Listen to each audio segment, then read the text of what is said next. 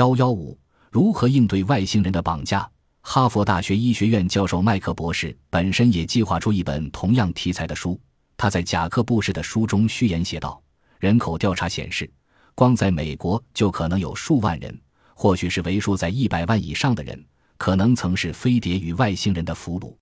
在科幻小说作家及电影导演想象之下，人类接触过的外星人十分和善，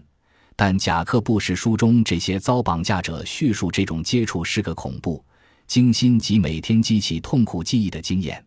事实上，这些是属于对人类不友善的邪恶外星人的杰作。贾克布什说，在一些案例中，有人全家多位成员曾被绑架走，有时是隔多年又重复发生一次。飞碟俘虏包括各行各业的人，他们是谁，教育程度如何，做哪一行，或属于什么种族或国籍，这些都无关紧要。他们说。他们通常在夜里遭外星人自床上掳走，他们的身体被一束强光吸起，带到不明飞行物体上，而后被剥下衣服，从头到脚受到检查，重点特别放在生殖器官上。贾克布什为了探测被飞碟俘虏的人在无意识状态下的记忆，将受访者催眠。一些人在催眠状态下叙述说，他们耳部或鼻窦被植入金属物片。而男性在检查中被外星人用一种长剪彩走精液做样本，妇女甚至小女孩身体则被用刺针或注射器进行探查及戳刺。他们述说了被采集卵子及植入胚胎的经验。在整个绑架期间，人类受到外星人具有催眠能力的大眼睛所控制。所有被绑架者都记得一个骇人过程，就是贾克布什所谓的心灵扫描。由一名外星人挨近检查台上的地球人，然后两眼猛盯着人看，像是要把人看透似的。被飞碟俘虏的人通常在二至三个小时后被送回地面，这时他们对遭遇的事只留下很模糊的有意识记忆。被绑架者生理上可能会有鼻出血或淤伤的症状，女性两股间会留下一种有粘性的胶状物质。一些经医师检查发现怀有身孕的妇女再次受到绑架。后来发现腹内胎儿被取走，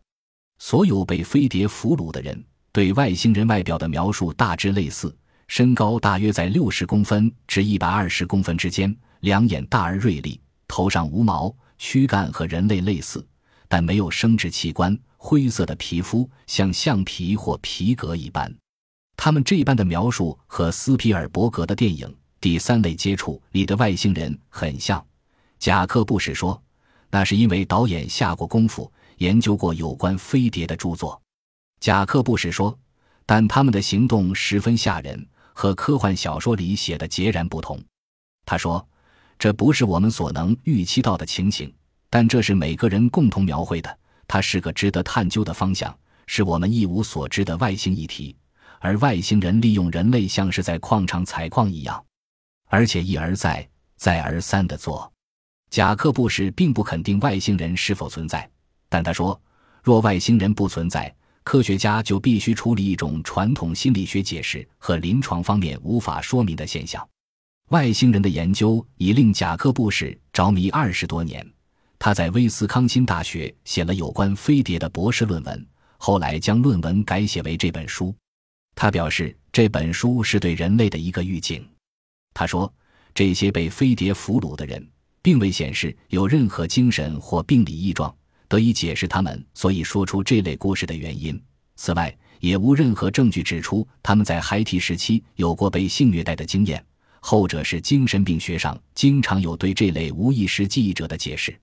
一九八九年九月三十日，有一架飞碟由纽约市东川方向接近联合国总部，由飞碟上走下来三位面貌相当丑陋的生物。将在第十八层楼上班的林达克鲁代伊女性职员绑架，绑架的过程有两位联合国职员目睹，一位还是联合国总务处处长。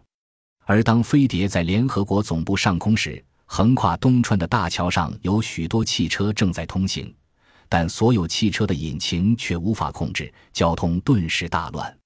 这件发生在大白天的外星人公然到世界大都市纽约的绑架事件。当然引起了联合国的震撼，但在一九九二年，联合国又发生了 UFO 目击事件，而目击者包括了联合国 SID 委员会主席拉马达先生。